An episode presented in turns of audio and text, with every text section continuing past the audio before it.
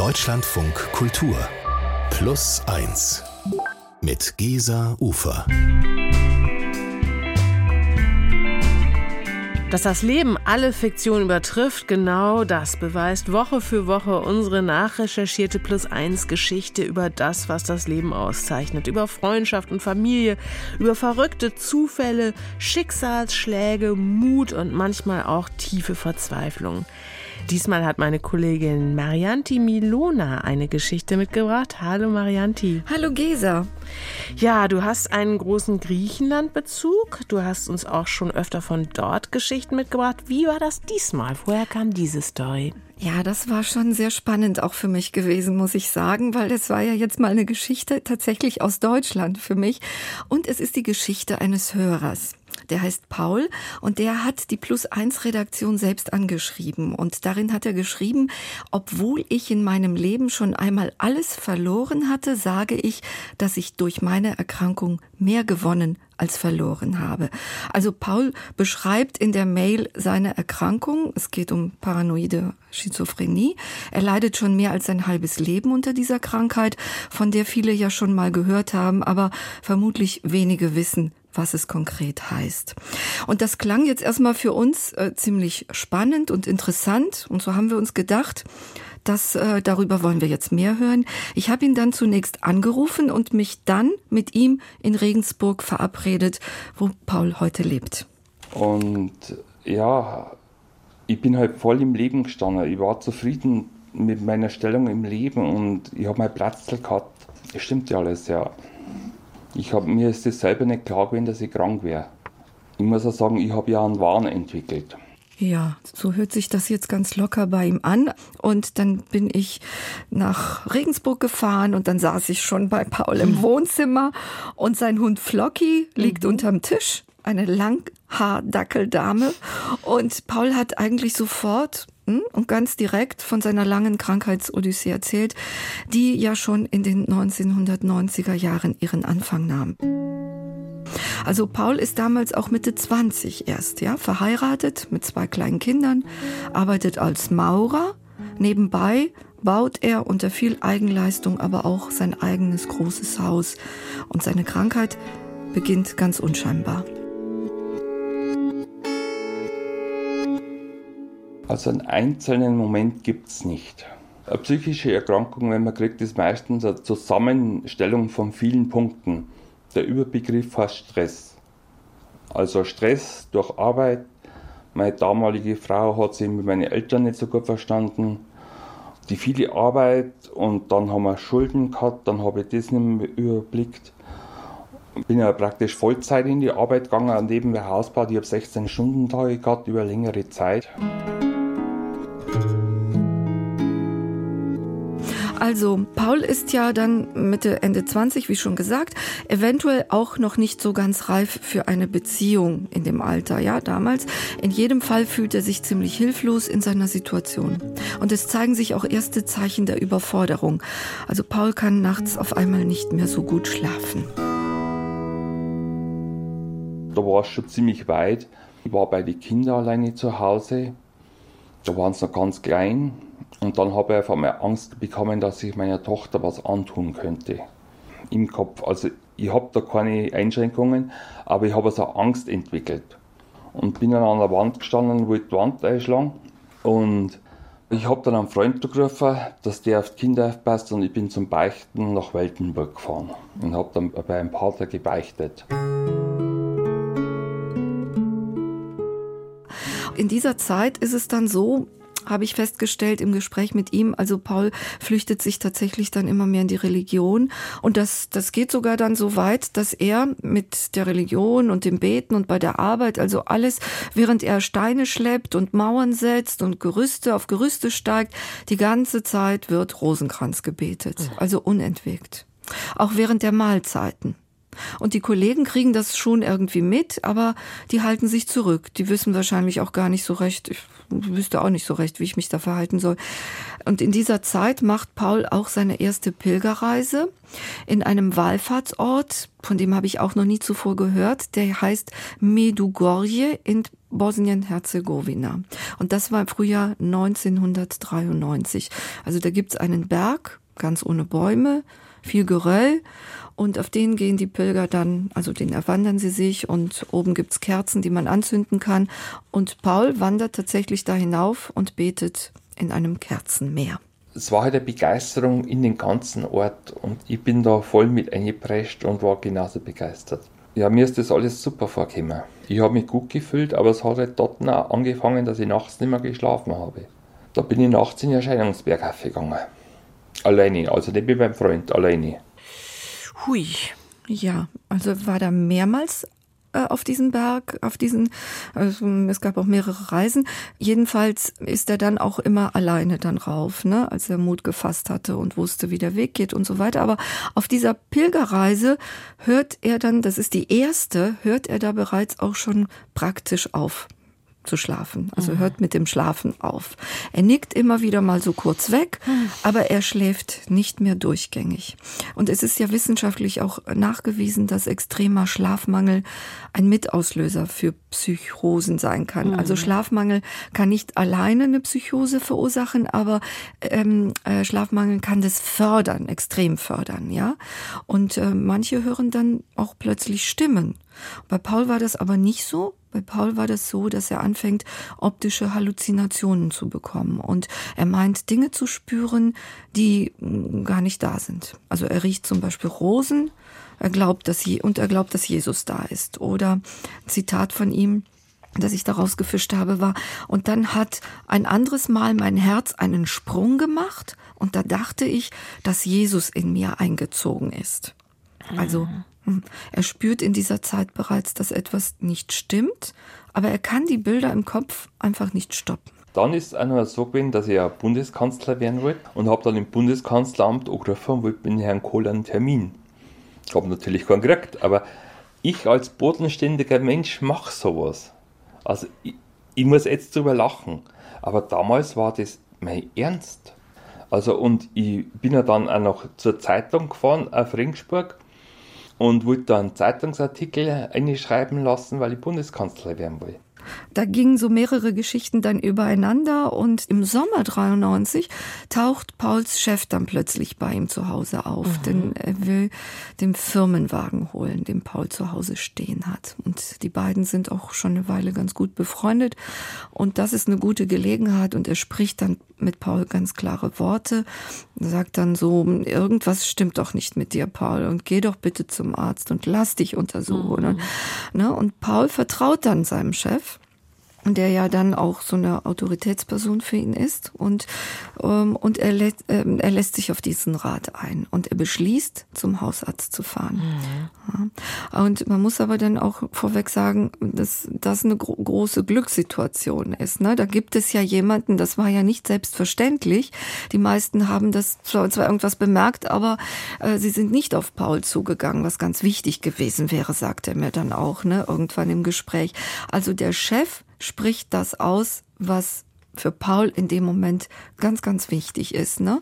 Und ähm, der Paul ist dann hin, ja, und ähm, der Arzt hat dann relativ bald in den, in, in den ersten Minuten schon seine Verwirrung festgestellt, dass irgendwas tatsächlich da, er kann, konnte da auch nur eine Überweisung ausstellen. Es gab äh, zum Glück in der Nähe ein Bezirksklinikum und es gab dann, es folgte eine Einweisung in dieses Klinikum, also so kurz vor zwölf, also kurz vor seinem Zusammenbruch, wie er mir dann auch schildert. Ich war ja nur überdreht, körperlich von der Arbeit her und von dem wenigen Schlaf. Also, das war der Zusammenbruch gewesen. Im Nachhinein habe ich mir gedacht, dass wenn es so weitergegangen war, das war nicht mehr lang gegangen, dann war, hätte ich ein Herzkasperl gehabt. Also ein Herzinfarkt.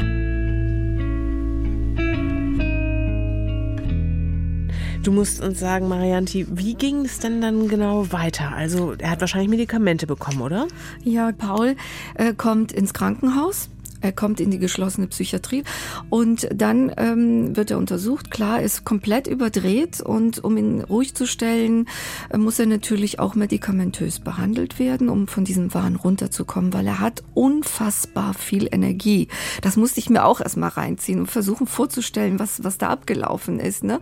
Und er versteht aber nicht. Er kriegt das mit, was er sieht sich, er, er kriegt, also er bekommt sich mit, aber er versteht trotzdem nicht, was mit ihm da passiert. Also wollen wir ans Haus bauen denken, dass das praktisch fertig wird, dass der Gartenzaun hingemacht wird, wegen die Kinder.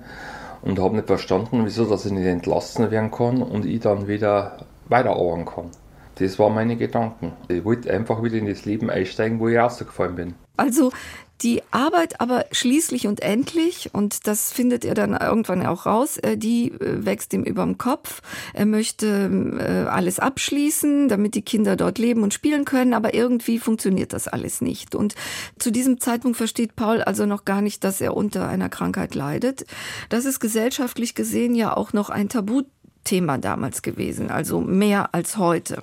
Ja, und ähm, er ist ja jung, er ist engagiert, er ist ein fleißiger Handwerker und es kann gut sein, dass er glaubt, so etwas passiert mir sowieso nicht. Also es passiert den anderen, aber mir doch nicht.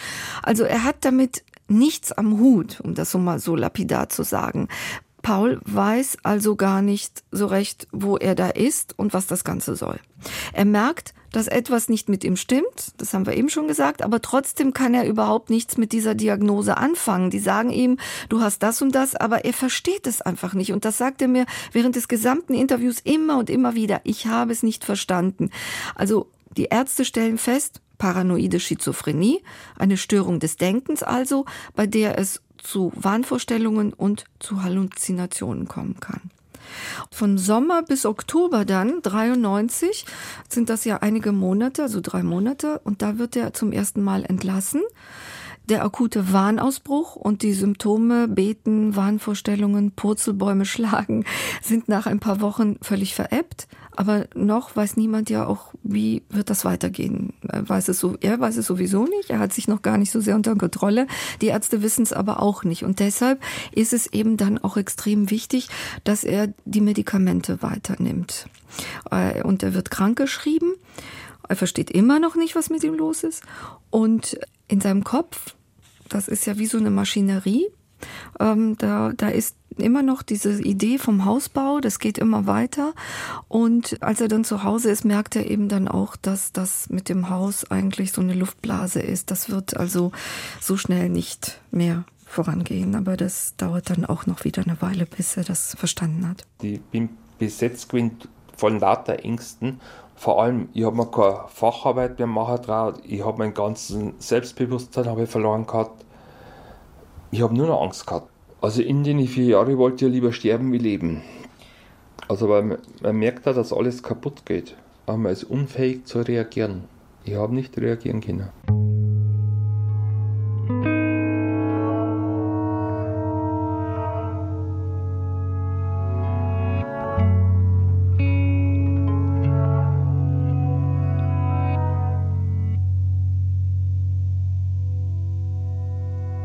Ich bin über Wochen hinweg im Bett gelegen. Ich habe meine Körperpflege nicht mehr geschafft, ich habe mich nicht mehr gescheit ernährt. Also alle Punkte von der Depression habe ich gehabt und das über längere Zeit.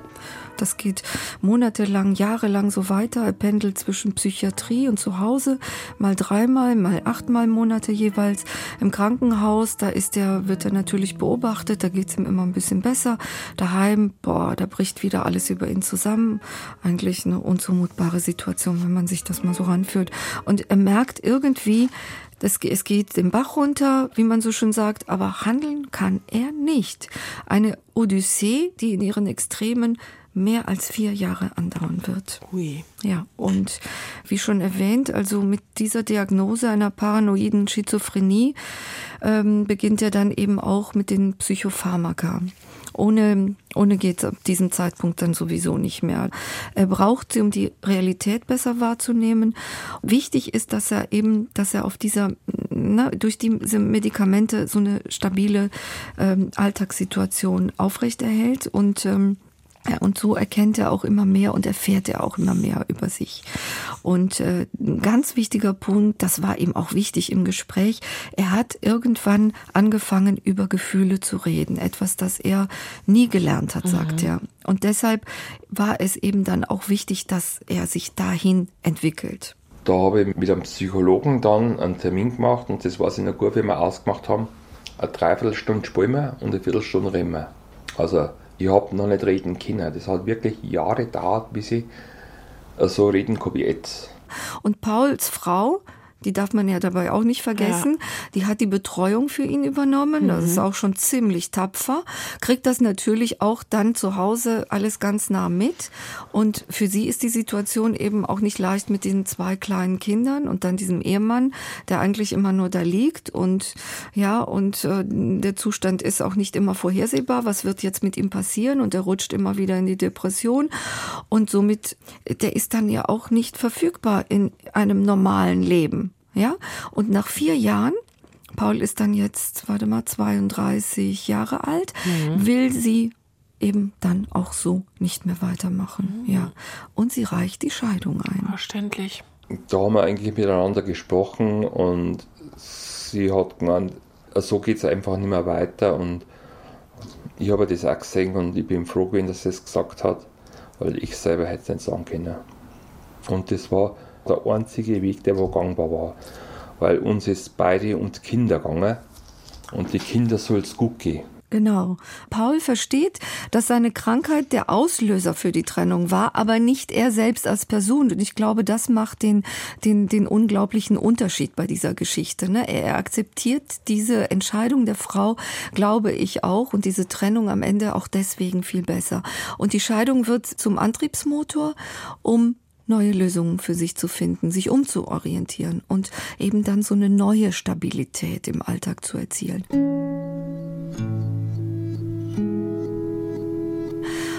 Er weiß inzwischen, dass er nicht mehr in eine normale Arbeit gehen kann. Das hat er dann jetzt rausgefunden, weil die Belastung einfach zu groß ist für ihn, um einen normalen 8-Stunden-Job oder 10-Stunden-Job zu machen.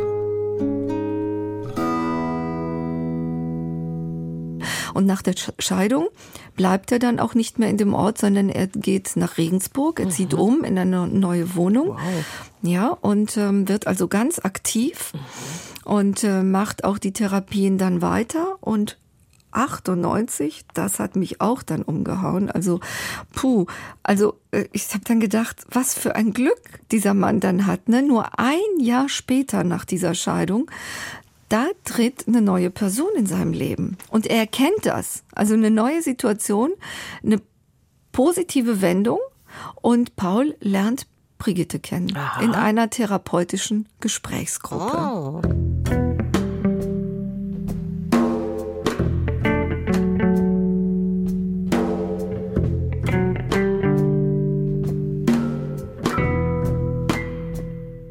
Hat also über all diesem Zusammenbruch eine neue Frau kennengelernt. Man mag es ja kaum glauben. Ja, und da war der äh, so im Gespräch, auf einmal ne, brach es so auf und da wurde er auch so ganz, ganz, das hat mich berührt, will ich sagen. Also was er dann noch mhm. gesagt hat, ne, also dass da sich jemand für ihn interessiert, für ihn als Frührentner, auch noch übergewichtig. Da, damit hat er nicht gerechnet. Er musste auch noch Unterhalt äh, für die äh, Kinder zahlen und so weiter. Ne? Und mit Brigitte aber erwachen in ihm ungeahnte Gefühle. Und Paul ist da nach all diesen Schwierigkeiten, die er in den Jahren zuvor erlebt und erleiden muss, da, da, da auf einmal in so eine ganz wunderbare neuen Situation. Es ist halt so gewesen, dass ich ja gefühlstot war, vier Jahre lang. Und dann, wie Brigitte in mein Leben eingetreten ist, hat sie wieder was zum Fühlen angefangen. Da habe ich im Nachhinein dann zu mir gesagt, der Tiger im Manne lebt wieder. Und da habe ich auch im Bezirksklinikum eine Tigerkrawatte gemacht.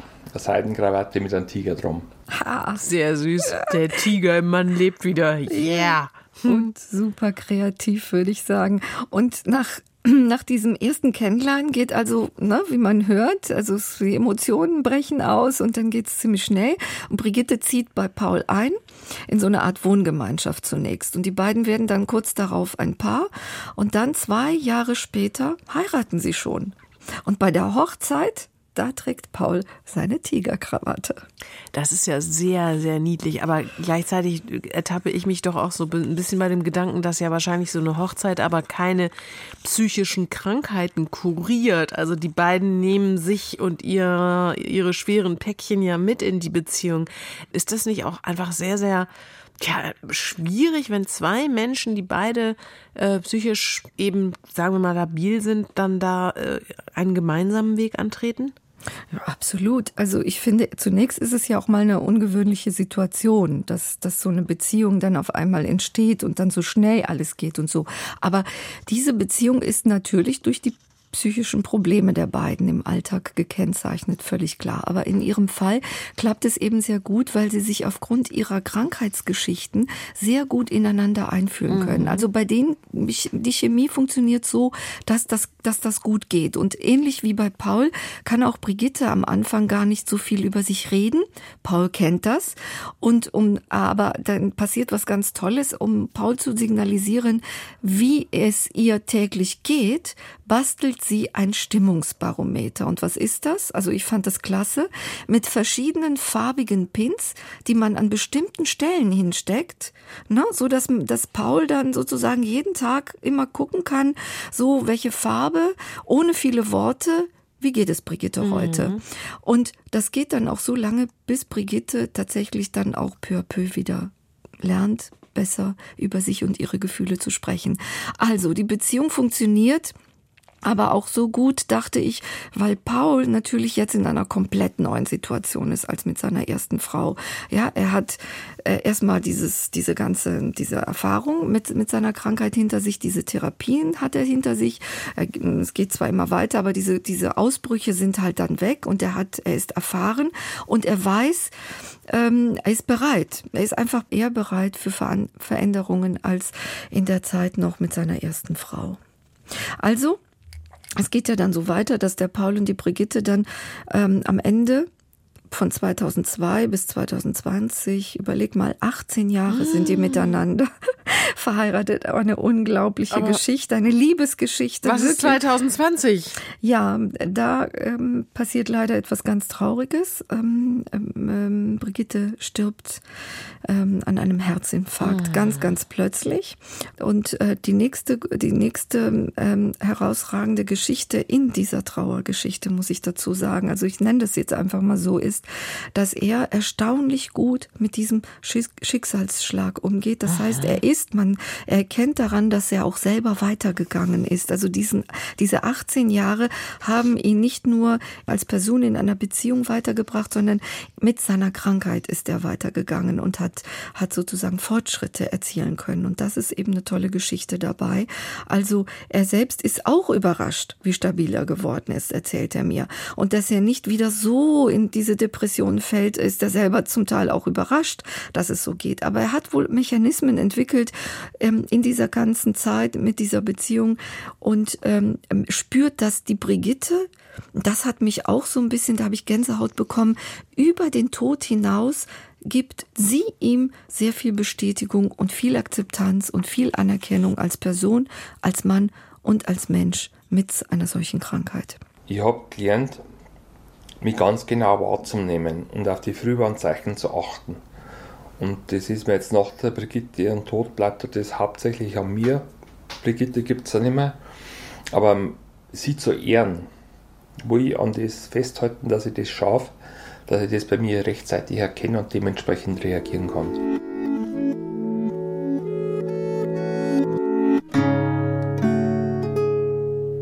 Als psychisch Kranker kann Paul zwar arbeiten, das ist auch wichtig, weil man eine geregelte Arbeitsstruktur braucht. So kann er sich also dann selbst spüren und Erfolge erleben, die sein Selbstbewusstsein stärken. Allerdings darf er sich nie unter Druck setzen. Das kann ihn blockieren und wieder einen mm, wahnhaften Schub hervorrufen. Also da muss er, das muss er immer so auspendeln. Mhm. 13 Jahre nach Ausbruch dieser paranoiden Schizophrenie geht Paul mit seinen heute 42 Jahren einen Minijob in einem Inklusionsbetrieb nach. Mhm. Ein paar Stunden die Woche nur. Ja, und dort gibt es keinen Druck und er braucht auch hier keine Angst haben, dass er die Arbeit verliert, wenn er mal krank ist oder verschlafen hat. Und fast genauso lange macht er außerdem Bürgerhilfe für psychisch kranke Menschen. Also ist sehr aktiv. Alle 14 Tage für zwei Stunden verbringt er Freizeit mit ihnen und es freut ihn, dass er die Hilfe, die er einst bekommen hat, zurückgeben kann. Toll. Und als drittes ist er auch noch im Verein Irren ist menschlich. Das ist ein Verein für Psychiatrieerfahrene in und um Regensburg mhm. herum. Ja, und da, der ist er beigetreten und zu des, dessen Vorstandsmitglied ist er dann damals auch gleich gewählt worden. Also fast genauso wichtig wie eine gute Tagesstruktur finde ich aber, muss ich so nachdenklich darüber dann äh, als Resümee dann aber auch daraus ziehen, dass Paul auf seine Symptome achtet. Das hat er ja auch schon gesagt. Ne? Also seine Schlafstörungen zum Beispiel, die darf er nicht ignorieren. Wenn er merkt, das geht, ne, äh, da kommt wieder was, ähm, das betrachtet er dann so für sich selbst als Frühwarnzeichen. Ich bin ja Frührentner und ich merke, wenn ich zu aktiv bin, dass dann Schlafstörungen oder andere Frühwarnzeichen kommen. Und wenn ich nicht die Zeit hätte, dass ich meine Zeit frei einteile, also wenn ich überdreht bin, dass ich gar nichts mache oder wenig mache oder ein bisschen mehr mache, das kann ich mir frei einteilen. Und weil ich das machen kann, darum geht es mir gut. Kann ich das nicht, war ich wieder krank. Mhm. Mandy, würdest du denn sagen, Paul ist jetzt so im klassischen Sinne auch wieder so geheilt? Also wie geht's ihm heute? Ja, die Frage habe ich ihm ja auch gestellt, obwohl nach dem, was er jetzt eben gesagt hat, die Gefahr eines Rückfalls ist natürlich immer da. Mhm. Aber ich habe dann gedacht, okay, ne, nach so vielen Jahren Behandlung, irgendwann ist man da durch. Aber Paul sagt da definitiv nein. Das sei so wie bei einem Zuckerkranken. Also Paul muss seine Medikamente bis zum Ende seines Lebens nehmen nehmen und auch auf diese Frühwarnzeichen achten und sich unter Kontrolle halten. Ne? Und er kämpft mit seinem Problem täglich eigentlich aufs Neue. Ja, er hat Phasen, wo er gar nichts tun kann und mag. Also er kocht ja zum Beispiel gerne oder backt oder fährt Fahrrad. Es gibt Tage, das geht überhaupt nicht. Ähm, da baut sich morgens überhaupt keine Energie mehr auf. Und dann sitzt er nur auf der Couch, hört Radio und dann sagt er, oder ich schaue blöd in der Gegend rum. Äh, aber er akzeptiert es, weil er weiß, dass es ihm sonst, und das weiß er ja, ne, noch schlechter gehen würde. Und was Paul nach Brigittes Tod außerdem stabilisiert, ist die Verbindung zu seinen Kindern. Das müssen wir ah, vielleicht ja, auch nochmal hervorheben. Mhm. Die hat er nie abgebrochen. Toll. Ja, und, ja, und es gibt mittlerweile auch Enkelkinder. Ah. Ja, und Paul ist, äh, Paul ist sozusagen jetzt auch Großvater. Ja, super, Mensch. Jetzt würde mich natürlich doch nochmal interessieren, wenn du jetzt Paul auch kennengelernt hast, ihn so getroffen hast, ist er, das ist jetzt eine komische Frage, aber in irgendeiner Weise äh, jemand, der auffälliger wäre als andere Leute seines Alters? Also hast du, auch weil du ja sagtest, dass du vielleicht so ein bisschen Befürchtungen in dieses Gespräch reingegangen bist, bist du ähm, deine anfängliche Scheu komplett losgeworden? Also er ist eigentlich ein ganz, ein ganz normaler Mensch. Du siehst es ihm nicht an, dass er so viel durchgemacht hat. Du siehst es ihm nicht an, dass er so täglich um sein Leben eigentlich weiter kämpfen muss. Und ähm, da habe ich mich auch gefragt, ja, also wie viele Menschen mag es geben oder wie schnell kann einem das ja auch passieren, dass man ähm, so ausbricht, dass sowas passiert. Da habe ich sehr viel von ihm gelernt durch, durch all seine persönliche Geschichte und das, was er mir eben auf, ähm, erzählt hat. Und äh, ähm, ich habe dann gedacht, wir wissen viel zu wenig noch über diese Krankheit, ja, wie schnell man da in so einen Zustand reinrutscht, wenn man eben auf bestimmte Symptome in unserem stressgeplagten Alltag eben nicht achtet. Und äh, Paul hinterlässt bei mir heute wirklich äh, mit seinen 58 Jahren einen ungemein klaren Eindruck. Er hat sein Leben und seinen Frieden mit der Krankheit gefunden und er betrachtet heute sein Leben als erfüllt. Und er sagt mir immer wieder, wie froh er ist, dass er leben darf. Er hat ja immer gesagt, äh, ich wollte eigentlich gar nicht mehr leben, aber heute ist er total dankbar, dass mhm. er diesen Weg gegangen ist und so viel erfahren hat und so viel gelernt hat. Und für die Zukunft hatte er ja den Wunsch, dass diese Vorurteile, und das ist ja der Grund, warum er sich an uns gewandt hat, dass mehr über, dass diese Vorurteile äh, gegenüber psychisch kranken Menschen abgebaut werden. Und dass in den Medien auch mal positive Geschichten oder mal ganz normale Geschichten über kranke Leute kommen. Also dass nicht immer so eine Angst von, vor ihnen formuliert wird. Und wenn man jemanden kennt, das war ihm auch ganz wichtig, der so, solche Symptome aufweist, dass man, er sagt, dass da muss man auf diese Menschen einfach zugehen, sie ansprechen und ihnen erklären, dass sie heute, was früher eben nicht selbstverständlich war, dass sie heute Hilfe finden können. Und man muss mit ihnen im Gespräch bleiben, also nicht abwenden. Das wäre eben total wichtig. Ne? Und vor allen Dingen auch, dass die Angehörigen das wissen, dass sie Hilfe holen können von einem Arzt. Also es gibt aber heute inzwischen, es ist ein Band, ein, ein, ein Netz von sozialpsychiatrischen Diensten. Die bekanntesten sind vielleicht ähm, die Diakonie, Caritas und Bayerische Gesellschaft. Ja, da kommt man genau auf den Punkt, warum dass ich sowas mache, was ich jetzt mache, weil ich halt das weitergeben will. Und mir ist das Ganze passiert, weil ich davon nichts gewusst habe. Für mich war das alles keine Begrifflichkeit.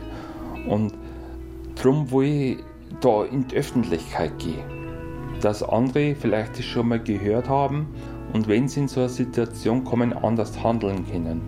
Marianne Timiluna, vielen, vielen Dank, dass du diese Geschichte mit uns geteilt hast. Ja, vielen Dank, dass ich das, äh, äh dass ich heute erzählen konnte. Und Paul ist schon ganz gespannt, soll ich sagen. Und er hat schon allen Freunden Bescheid gesagt, dass sie die Sendung unbedingt hören müssen. Wie schön, Grüße gehen raus.